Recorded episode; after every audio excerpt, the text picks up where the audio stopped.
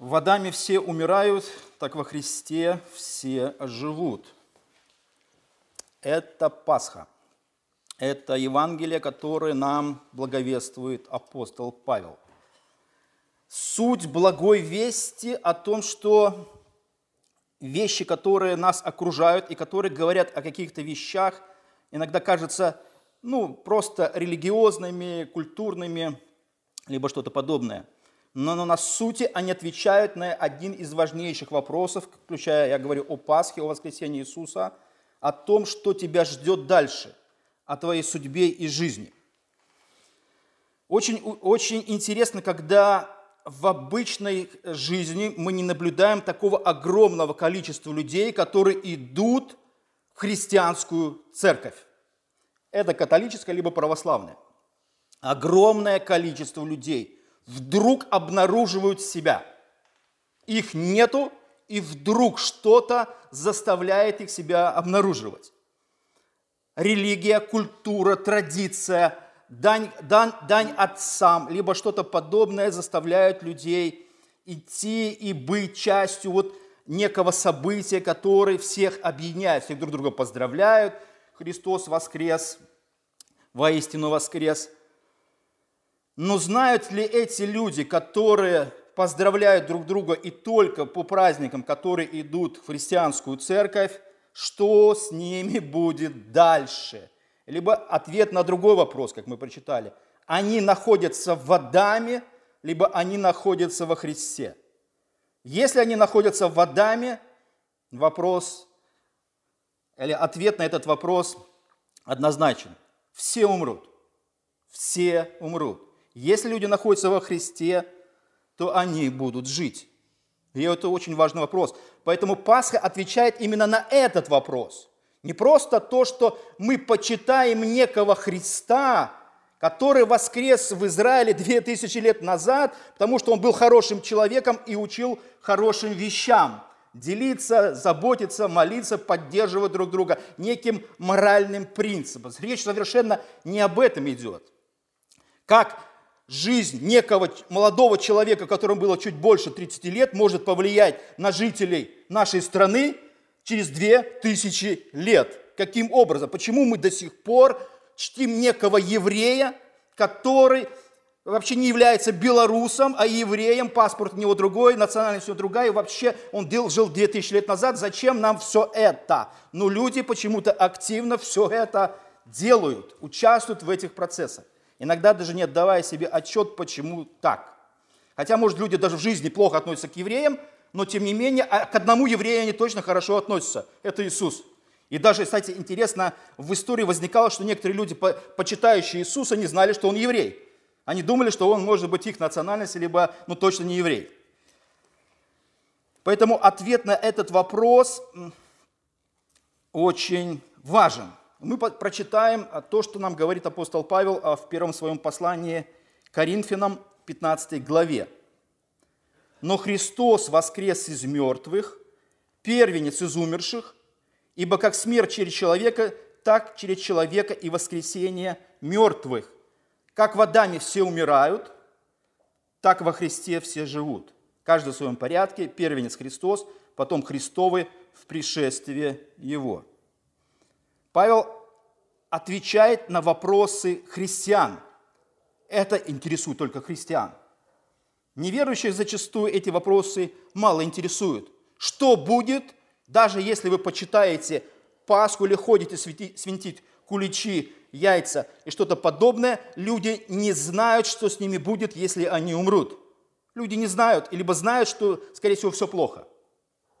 А если хорошо, ну потому что, ну а почему, почему бы с хорошим человеком что-то хорошее не произошло? Люди так размышляют в таком ключе. Но э, речь не идет просто о хороших людях или о плохих людях. Нет. Речь идет о том, что кто-то находится в Адаме, а кто-то находится во Христе. Павел так иллюстрирует свое повествование. Первый факт, который он говорит о том, что Христос воскрес из мертвых. Он констатирует сам факт того, что произошло некое событие, которое очень важно, и, который, и смерть и воскресение Христа, оно, она распространяется на всех тех, кто либо принадлежит к Нему, либо не принадлежит Ему. Поэтому то, что произошло с Иисусом, оно очень важно.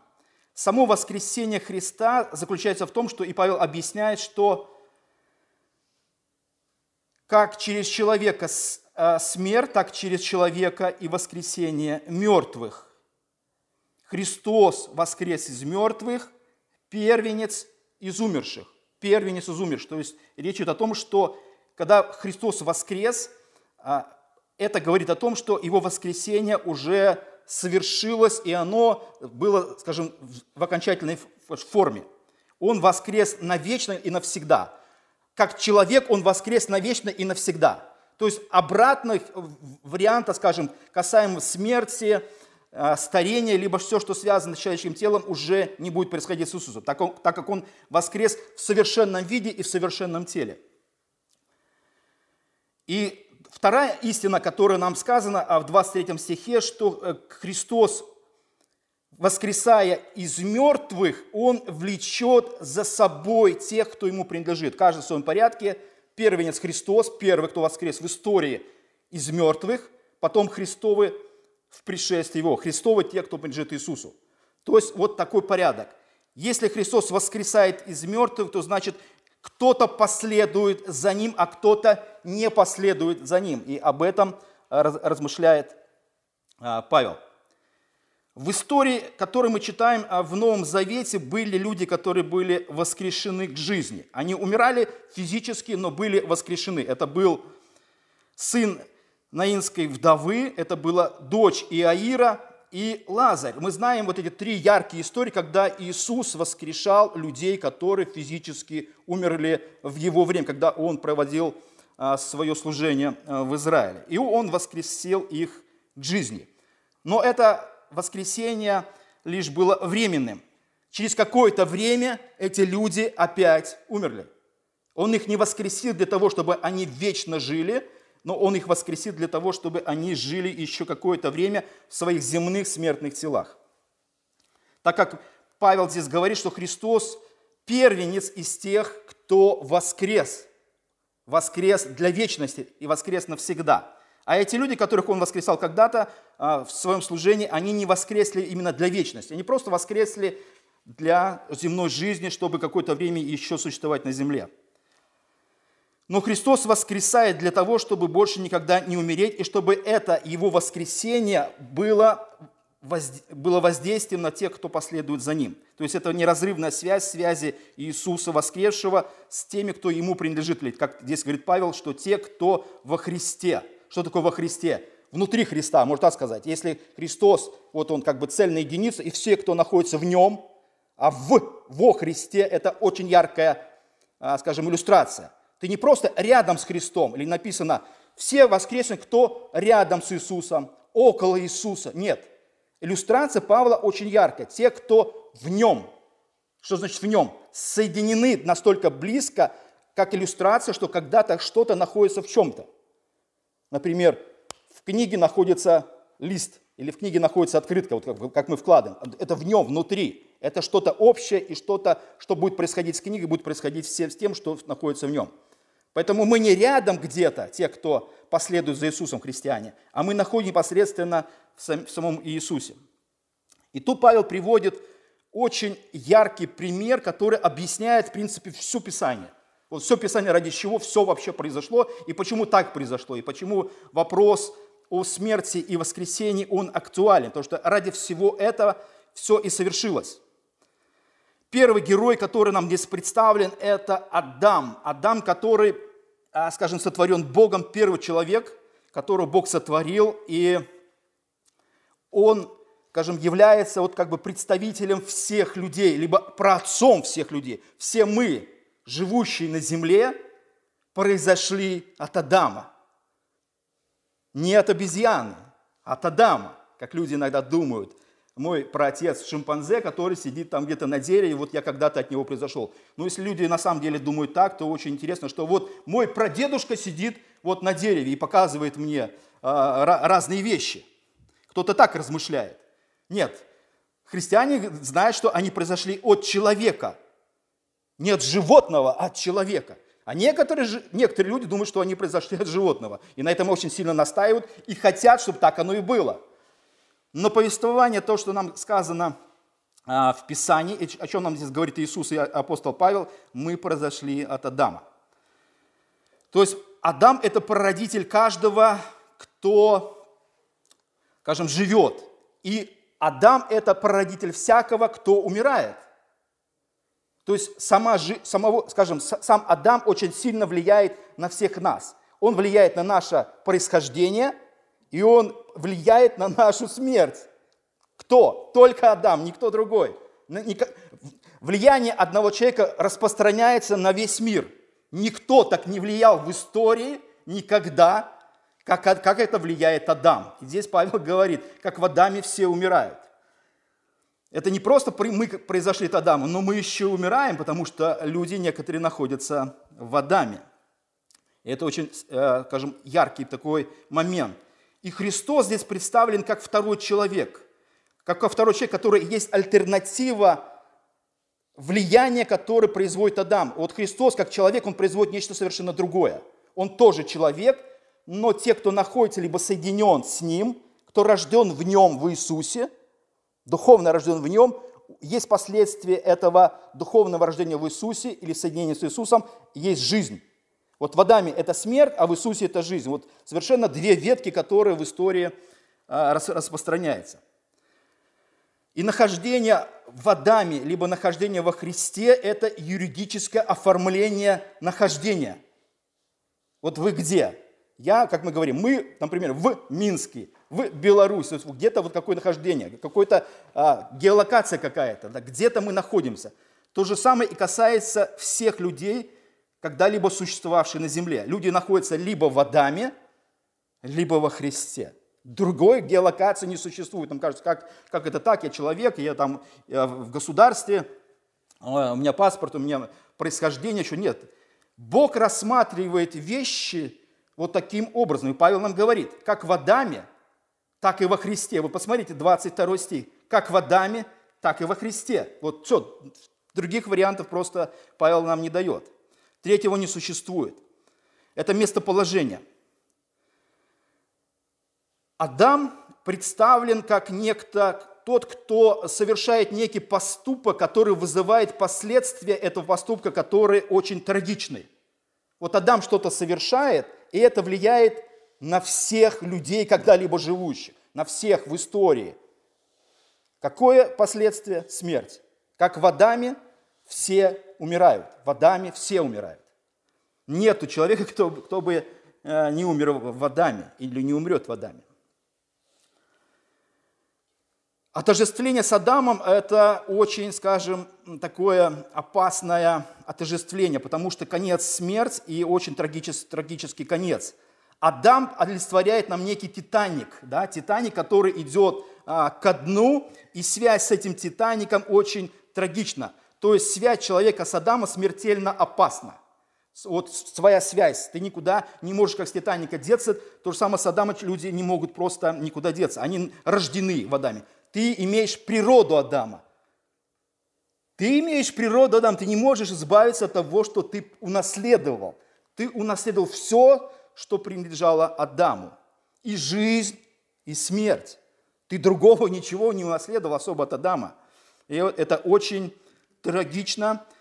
Перспектива была хорошая, но все очень трагично. Поэтому все те, кто отождествляет себя со Христом, это каждый, кто вновь рожденный, а, скажем, во Христе, либо тот, кто будет жить во Христе, как здесь написано, каждый в своем порядке.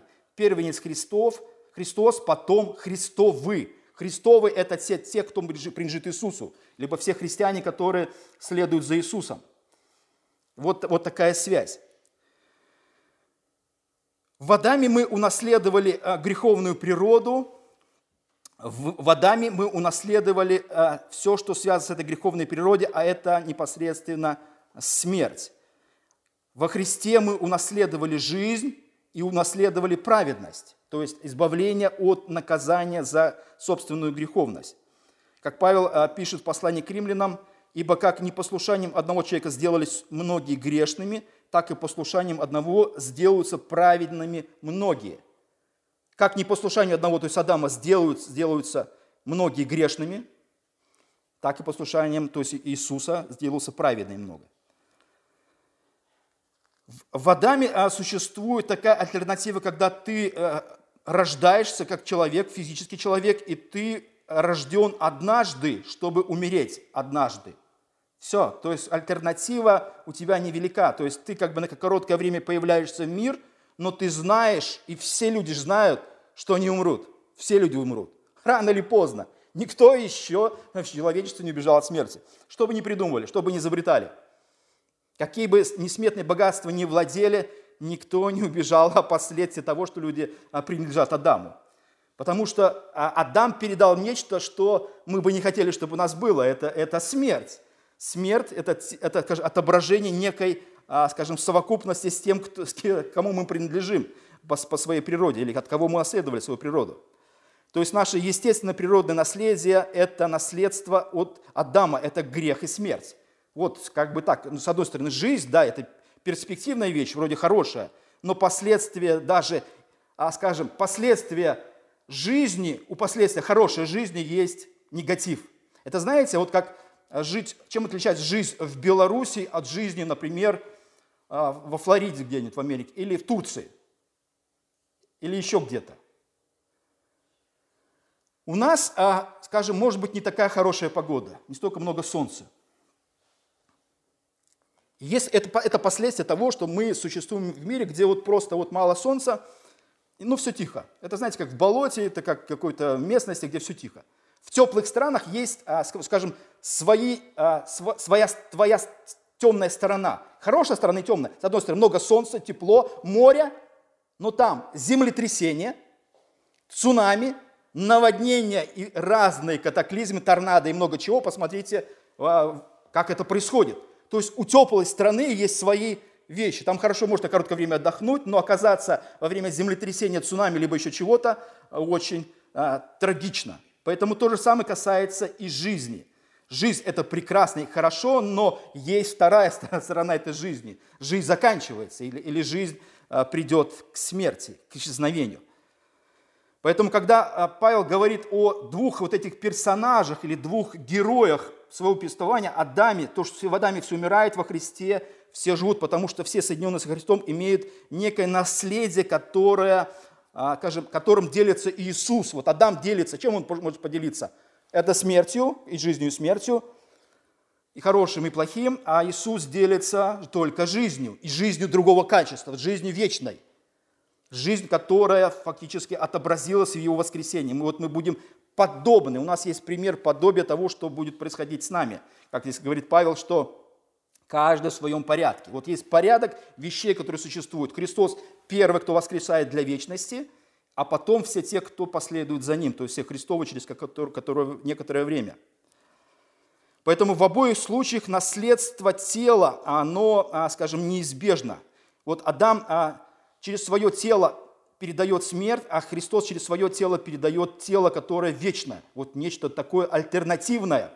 А, Христос альтернатива Адаму. Он, скажем, выход из безвыходного, кажется, положения, которое, в котором оказалось человечество. Поэтому все, что происходит а, с человечеством, это либо человек умирает навечно – либо будет жить вечно. Вот совершенно вот две, две ветки, которые расходятся. И вопрос заключается в том, где находятся люди. Люди находятся в Адаме, либо люди находятся во Христе. Поэтому, говоря о жизни и смерти, и все, что это отождествляет нас, два вот этих героя, Иисус и Адам, это некая альтернатива, которая все-таки открывает Священное Писание и заставляет людей задуматься о будущем. Не просто о каких-то религиозных праздниках, а задуматься о том, что дальше. Что дальше? Что с нами будет? Потому что с каждым часом приближения дня X оно вызывает вопросы, либо страх, либо просто какое-то безнадежное положение людей – и когда Павел описывает нам а, вот эту альтернативу, он говорит нам о том, что человечество делится на две категории. Это люди, которые в Адаме, либо люди, которые во Христе. Третьей категории он просто не дает. Ее не существует. Вот в глазах Бога ее не существует. все человечество включено, все человечество когда-либо рожденное в мир включено в этих двух людей. Третьих нет. Два, либо в Адаме, либо во Христе. Ты принадлежишь одному, либо принадлежишь кому-то другому. Кому принадлежим мы? Как христиане мы понимаем, что мы принадлежим Христу, поэтому альтернатива воскресения из мертвых, Павел и говорит, каждый в своем порядке, потом Христовый, то есть мы последуем за его воскресением, у нас все будет хорошо. Но почему так случилось, как случилось? Почему Павлу пришлось писать такие слова, что как в Адаме все умирают? Адам был создан идеальным и совершенным человеком. Смерти там вообще как таковой не было. Он, скажем, в него была скажем, вдохнута жизнь, и смерть, он, скажем, не, абсолютно для него не было чем-то реальным. Он был, существовал в таком состоянии, в этом саду всегда. Это, это, ну, скажем, это идеальные условия, идеальный человек, идеальный мир, в котором, а, скажем, существовал Адам. Ему даже была дана идеальная женщина. Да, вот, вот абсолютно. Вот две, идеальная пара, идеальный мир, идеальное существование, идеальный отдых, идеальный, все идеально. То есть, ну, даже современная, а, скажем, мир не может такого все отобразить, потому что идеальное здоровье, идеальные условия, идеальное питание, там все было идеально, там просто совершенно что-то, мы знаем, что случилось, это совершилось а, грехопадение. Адам а, совершил некий роковой поступок, который повлиял на весь мир. Поэтому Павел пишет, почему, можно спросить, почему, Павел, ты пишешь, почему в Адаме все умирает? Потому что Адам совершил нечто, что повлияло и на него самого, и на весь мир. Когда а, Павел это описывает, он не просто описывает самого Адама, он описывает и людей, которые произошли после Адама, потому что он говорит – как в Адаме все умирают. Вот слово «все» – это вот, знаете, те, кто произошел от него. Он не просто говорит как об Адаме, как о единице, нет, он говорит о происхождении тех, кто произошел от Адама. Да, Адам что-то сделал ужасное, но вопрос заключается в том, насколько ужасный поступок Адама распространился на всех. Он распространился и включил в себя всех. Потому что в тот момент, как, когда согрешил Адам, все человечество – было в Адаме. Все человечество было в Адаме. И когда Адам начал рождать детей с Евой, он начал делиться всем тем, что находилось в нем. В его теле находился первородный грех, а первородный грех влечет за собой смерть. Наказание, Иисус говорит, смерть, грех влечет за собой смерть. Когда ты передаешь будущему поколению нечто ужасное. Это как, знаете, в современном мире может быть болезнь, генетическую какую-то болезнь поколению. И этой болезнью страдает все в, твое, в твоем роде. То же самое и произошло, произошло с Адамом. Он передал всем первородный грех и смерть. Поэтому поступок Адама повлиял э, на все человечество. В этом поступке Писание говорит, участвовали все. Можно задать вопрос, подождите, подождите, мы еще в тот момент не родились. Мы не участвовали, мы не одобряли поступок Адама. Мы не хотим, чтобы а, поступок Адама влиял на нас. Но это лишь тезис, лозунг, желание. К жизни это не имеет никакого отношения. Когда Адам согрешил а, отдельной личностью, в нем согрешил, согрешили все, кто от него родились все стали грешниками, либо вот та плоть, которую он передал всему человечеству, грешную плоть, не хорошую плоть, а грешную плоть, смертную плоть, это, это распространилось на все человечество. Каждый, кто начинал рождаться в мир, он становился грешником по факту своего рождения. И кто-то может э, сказать, ну я так не хочу, но Писание говорит нам следующее. Посему, как одним человеком грех вошел в мир, одним человеком, то есть Адамом грех вошел в мир, и через и грехом смерть, и грехом смерть, его поступком пришла смерть, так и смерть перешла во всех человеков, потому что в нем, в Адаме, все согрешили. Все согрешили. Мы говорим, нет, мы не согласны с этим тезисом. Но наилучшее доказательство преемственности нас с Адамом – это смерть. Если ты не имеешь с Адамом преемственности – если ты к Адаму не имеешь никакого отношения, ты никогда не умрешь. Простой тезис. Ты, значит, бессмертен. Но если ты смертен, а все знают, что все смертны, это лучшее доказательство того, что мы с Адамом и согрешили в Адаме, как, как говорит Павел. В нем, то есть в Адаме все согрешили, потому что Адам нам передал грех и смерть. Ничего доброго в этом нет. Это последствия того, что сделал Адам. Кажется, что такого он серьезного сделал? Ну, ослушался Бога. Но это не просто ослушался, это произошло буквально изменение всего мира, в котором существовал Адам, и всего, всей его природы, все, всего того, что ему не принадлежало. Адам стал смертным и грешником, и все люди, которые родились от него, стали смертными и грешными. Поэтому размышление о том, что мы не имеем к этому отношения, значит, вы не умрете. Будьте спокойны, все будет хорошо. Я к этому не имею отношения, значит, вы не умрете. Но если вы умрете, это значит, что вы в тот момент, хотели мы или не хотели, были в тот момент в Адаме и в Эдемском саду.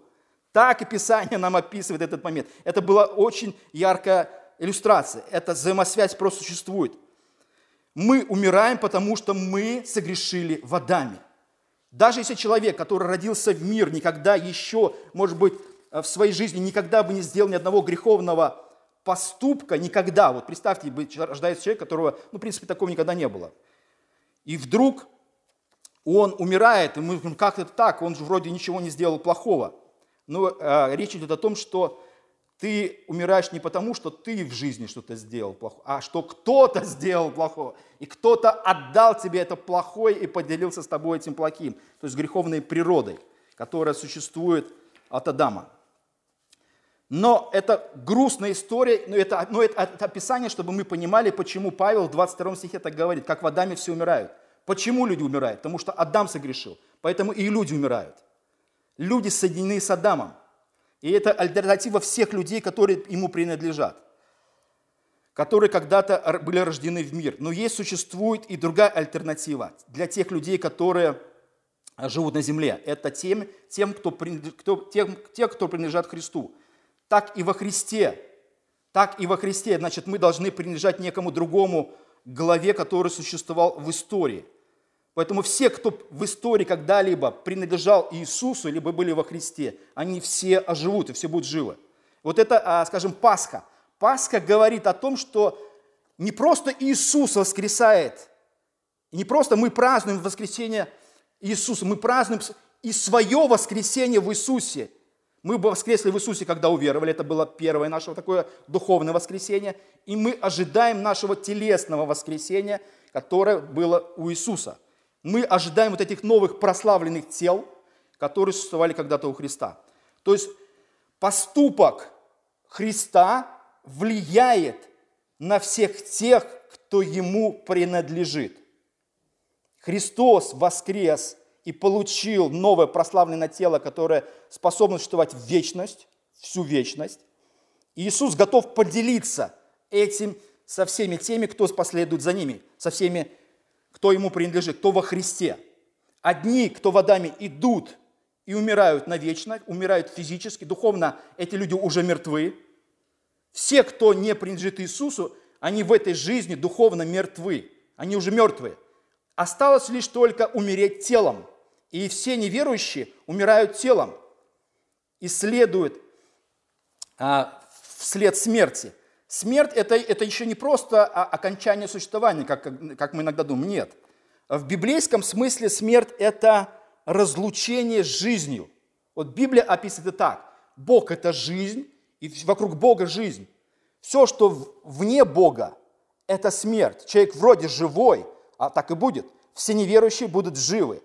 Но их состояние, в котором они будут существовать, это не называется в Библии жизнью. Это называется смертью. Ты, ты, ты существуешь, можно сказать. Ты мучаешься. Ты вне Бога, ты вне жизни, ты вне тех благ, которые Бог дает. А когда человек принадлежит Христу, ты наследуешь жизнь, ты наследуешь вечность, ты наследуешь э, существование, которое, э, скажем, находится рядом с Богом. Все то, что принадлежит Богу, Бог делится с тобою. Или Христос, как написано, является всем тем, кто наследует от Бога нечто, и что Христос этим наследием делится со всеми теми, кто последует за ним. Поэтому альтернатива прекрасная. Казалось бы, э, в состоянии смерти э, в Адаме уже нет, нет альтернативы, но когда Иисус воскресает в теле, как Адам, в Адаме в теле умирает, так, э, знаете, вот, с одной стороны существует такая картинка.